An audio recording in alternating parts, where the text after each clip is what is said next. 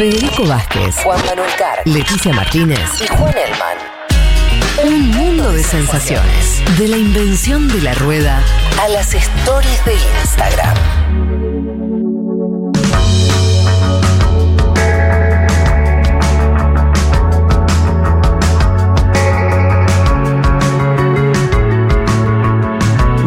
Bien, como les habíamos adelantado, eh, vamos a seguir con el tema Colombia, a profundizar un poco más todavía lo que está ocurriendo ahora mismo en las calles de las principales ciudades colombianas. Y para eso estamos en comunicación con Alejandro Rodríguez, él es coordinador de la plataforma Grita que depende de la organización Temblores Colombia, una de las ONG que está dando a conocer con números, con eh, seguimiento de lo que viene ocurriendo en, Colombia al mundo, diría yo, eh, eh, el registro que es uno de los planos de estas protestas, el registro de la represión que está ocurriendo en estos momentos en Colombia. Alejandro, te saluda Federico Vázquez desde Buenos Aires. ¿Qué tal? Hola Federico, ¿cómo vas? Un saludo a todos por allá, a todas las personas que escuchan la radio y bueno, un saludo desde acá, gracias por la invitación. Perfecto, te agradecemos a vos, Alejandro. ¿Desde dónde nos, eh, nos hablas? ¿Estás en Bogotá? ¿Dónde estás? Sí, yo en este momento me encuentro en Bogotá, Colombia. ¿Cómo está ahora, en estos momentos, Juanma, Juan Manuel Carr, eh, que hacía todo un desarrollo de lo que está ocurri- ocurriendo en Colombia, nos decía que en estos momentos se preparaban para una nueva jornada de protestas. ¿Hay gente en la calle en este momento? ¿Qué está ocurriendo? Sí, en este momento se están desarrollando algunas protestas, eh, algunas que están eh, en Bogotá, pues desde, desde la zona de Chapinero, que es más o menos al nororiente, se están dirigiendo hacia el norte de la ciudad. Mm. También hay otras protestas en, en el sector del sur. Eh, y bueno, sí, ahí se están desarrollando varios plantones hoy, hoy domingo, digamos con un poco menos de intensidad que los días anteriores, pero igual sí se están desarrollando. Em, Alejandro, te, te, te cuento los números, no sé, creo que no están tan actualizados porque llegaban hasta el 6 o 7 de mayo, vos no- nos dirás. Eh, lo, lo último que tengo yo es que eh, Temblores, eh, la ONG, indica que entre el 28 de abril, cuando comenzaron las protestas, hasta em, em, la noche del, del 6 de mayo se habían registrado y los números son tremendos. 1.728 casos de violencia policial, 341 intervenciones violentas por parte de la fuerza pública, 934 detenciones arbitrarias, 37 muertes por violencia policial, 11 casos de violencia sexual por parte de agentes. Y te agrego otro dato que eh, a mí me causó todavía, si puede ser mayor este, de- desesperación, que eh, registran, eh, ya no sé si es la propia organización de ustedes u otra, 379 personas sin paradero eh, conocido, o sea, desaparecidas. ¿Estos números crecieron, son correctos? ¿Hay algo que ajustar?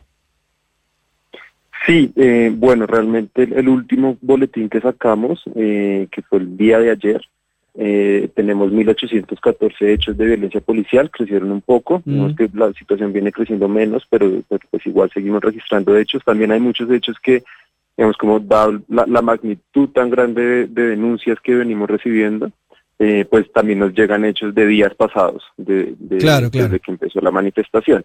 Entonces, digamos que esto está como en constante Mm. actualización y es difícil como tenerlo a tiempo real porque de verdad la, la cantidad de denuncias ha sido pues eh, casi que desbordante. Entonces, han subido, ha, ha subido algunos casos, eh, tenemos 39 hechos de, de, de violencia homicida por- presuntamente cometida por la fuerza pública, 11 hechos de violencia sexual. Eh, el tema de las desapariciones nosotros no lo, no, no lo trabajamos tanto, hay otras organizaciones que están más en, en, en esa situación, pero sí te puedo contar un poco como de, so- sobre lo, lo que ocurre con esas desapariciones, que en gran medida, digamos, muchos hechos son de em, cuando un policía retiene a un joven, eh, pues lo que se está viendo es que se están dando estas retenciones de formas totalmente arbitrarias, en donde ni siquiera las organizaciones ni eh, la- las entidades eh, institucionales que, que regulan eh, y que hacen como veeduría sobre las otras instituciones, eh, pues tienen respuesta sobre el paradero de las personas. Entonces vemos, digamos, desapariciones, eh, entre comillas, express, que duran, qué sé yo, tres días, cuatro días, una persona retenida sin saber, eh, sin saber su paradero, y mientras esa retención, pues vemos golpizas, eh, que, reciben golpizas, amenazas, eh, todo tipo pues de malos tratos que pues terminan eh, siendo pues torturas tanto físicas como psicológicas. Ah, pero esto, perdón, no lo sabía y, me parece que estás eh, llevándonos una información importante y, terrible a la vez. O sea, vos lo que nos hablas es de un, de un accionar sistemático de la Fuerza de Seguridad que en Argentina decimos chupar, ¿no? O sea, de, el sentido de agarrar a alguien, tomarlo eh, ilegalmente sin registrar que está detenido en, en, determinado dependencia policial o sujeto a un delito ni nada.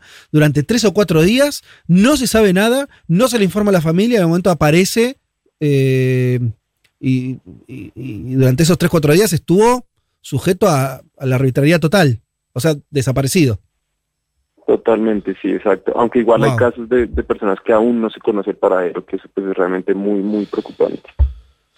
Alejandro, ¿qué tal? Juan Elman te saluda. Eh, me interesa que nos cuentes un poco, bueno, justamente cuál es su método de trabajo, cómo están haciendo ustedes para poder registrar toda esta ola de, delitos y acciones de la policía que, nos estabas contando. Se imagino que también están un poco desbordados, pero ¿cómo ha sido su método de trabajo? ¿Cómo hacen para seguir todo lo que está pasando eh, hoy en Colombia?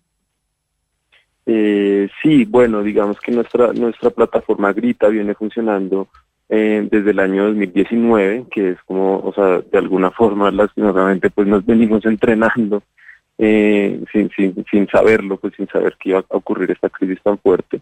Eh, entonces nosotros tenemos pues distintas vías de recepción de denuncias. Por un lado tenemos en nuestra en nuestra página de internet tenemos un formulario que las personas pueden llenar que directamente eh, pues llenan para, para hacer una, el, registro de denuncias, ahí, ahí, las personas pueden subir pues pruebas y bueno, como todo este tipo de, de cosas. Por otro lado tenemos una línea telefónica donde también recibimos muchos casos eh, y también por las redes sociales. Entonces digamos que el primer paso es eh, hacer toda esta gran recepción que claramente se ha visto desbordada estos días eh, y luego centralizar todos estos casos con nuestro equipo de trabajo, que somos alrededor de eh, siete personas las que hemos estado pues haciendo el trabajo de, registro en la plataforma eh, y empezamos a un proceso de verificación. Claramente si digamos la persona que nos contacta es eh, el hermano de una persona que fue violentado por la policía o la misma persona, pues ahí no hay necesidad digamos de, de, hacer la verificación como tal, pero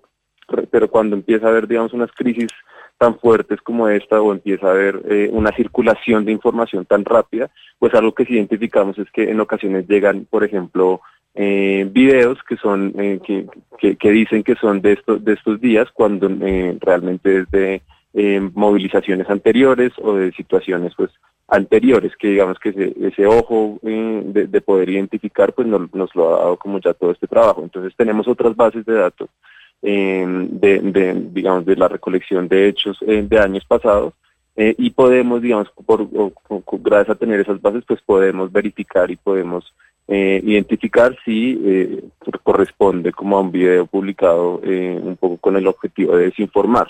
Entonces hacemos todo ese proceso de verificación, em, que pues eso no lo dividimos en, nuestro equipo y posteriormente empezamos a hacer el proceso de registro que pues digamos en muchas ocasiones eh, también la idea es poder triangular un mismo un mismo hecho en específico, es decir, nos llega la denuncia eh, que alguien hizo por redes sociales y asimismo eh, nos contacta la persona que fue violentada o nos contacta una persona que fue testigo de ese hecho.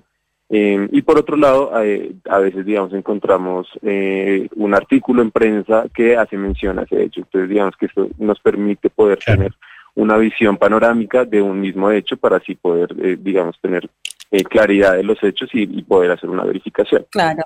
Alejandro Leticia Martínez te saluda, ¿cómo estás? Eh, contábamos que el inicio de estas protestas tuvo que ver con el rechazo a la reforma tributaria, reforma que se levantó, al menos se sacaron los principales puntos de discordia, incluso renunció el ministro de Hacienda que lo había presentado. ¿Cuáles considerás que son los tres, cuatro principales o las principales demandas de los colombianos y colombianas que se están manifestando en las calles hoy.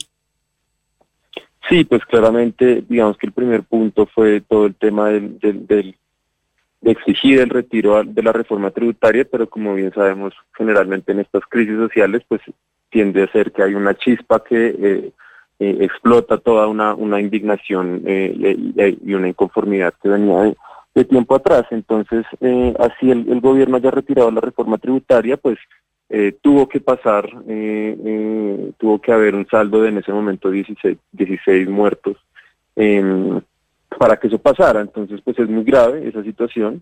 es muy grave que eso tenga que pasar para que se retire una reforma que cueste tantas vidas. Entonces, digamos que las las peticiones pues también se han transformado según el según las formas o las cosas que han pasado durante estos días de protesta. Entonces, por un lado se exige em, un cambio en el enfoque de este gobierno, se, exige que este gobierno, que digamos como nuestra lectura es que es un gobierno que ha gobernado para la guerra, eh, eh, digamos el, año pasado en plena pandemia compraron, en plena crisis económica, compraron toda una serie de tanquetas eh, antidisturbios y de nuevas municiones y nuevas armas que son con las que hoy están reprimiendo a la población. Eh, entonces se pide que pare un gobierno que gobierna para la guerra, que implemente los acuerdos de paz pactados en La Habana. Eh, perdón, Alejandro, perdón, Alejandro, te interrumpo para subrayar lo que dijiste. Vos decís que el año pasado compraron tanquetas y elementos antidisturbios. ¿El gobierno se venía a venir que iba a haber una ola de protestas? ¿O, cuál es? ¿Por qué, ¿Por qué hicieron esas compras justo el año pasado? Eh, pues sí, no sé, digamos que eh, esta, esta ola de protestas pues viene también aumentando progresivamente porque ha habido un gran rechazo pues a, este gobierno eh, y digamos a las pocas garantías para la vida que ofrece este gobierno. Entonces, el, el, año 2019 se dio una gran movilización eh, muy masiva con muchas personas, eh, que también hubo represión, eh, que dejó el saldo pues de una persona asesinada mm. Por parte del grupo escuadro, el Escuadrón Móvil Antidisturbios. Entonces sí, digamos que es una inconformidad que viene aumentando. y asimismo, pues parece que el gobierno, en vez de, de, de hacer un llamado al diálogo, de sentarse con la juventud, con los jóvenes, con las personas que se están manifestando, que ese, digamos, también es un eh, es, una petición ahorita que el gobierno se siente entre iguales con su ciudadanía, con las personas que, eh, que, se están manifestando. El gobierno en vez de hacer eso, pues en plena pandemia, en plena crisis económica, eh, pues compró nuevas tanquetas que, digamos, ya, ya, ya el, el mismo director de Human Rights Watch eh, pues se pronunció y dijo que son tanquetas sumamente peligrosas, de las cuales no se tiene registro que se han utilizado en Latinoamérica. Entonces, pues digamos que esto demuestra en parte un gobierno que está eh, preparándose más para la guerra, más para una guerra que para un diálogo social y, en parte pues las exigencias de hoy es que es que pare un que, este gobierno cambie que este gobierno escuche a las personas y que deje de estigmatizar a la protesta, de criminalizar a los jóvenes que protestan, a los jóvenes además que siempre son jóvenes pobres. Eh, y, que digamos esto también pues se conecta con, con esto también que en Argentina llaman el, gatillo fácil, mm. a, todas estas personas que, que, que, digamos son más matables que otras y pues esto es muy grave.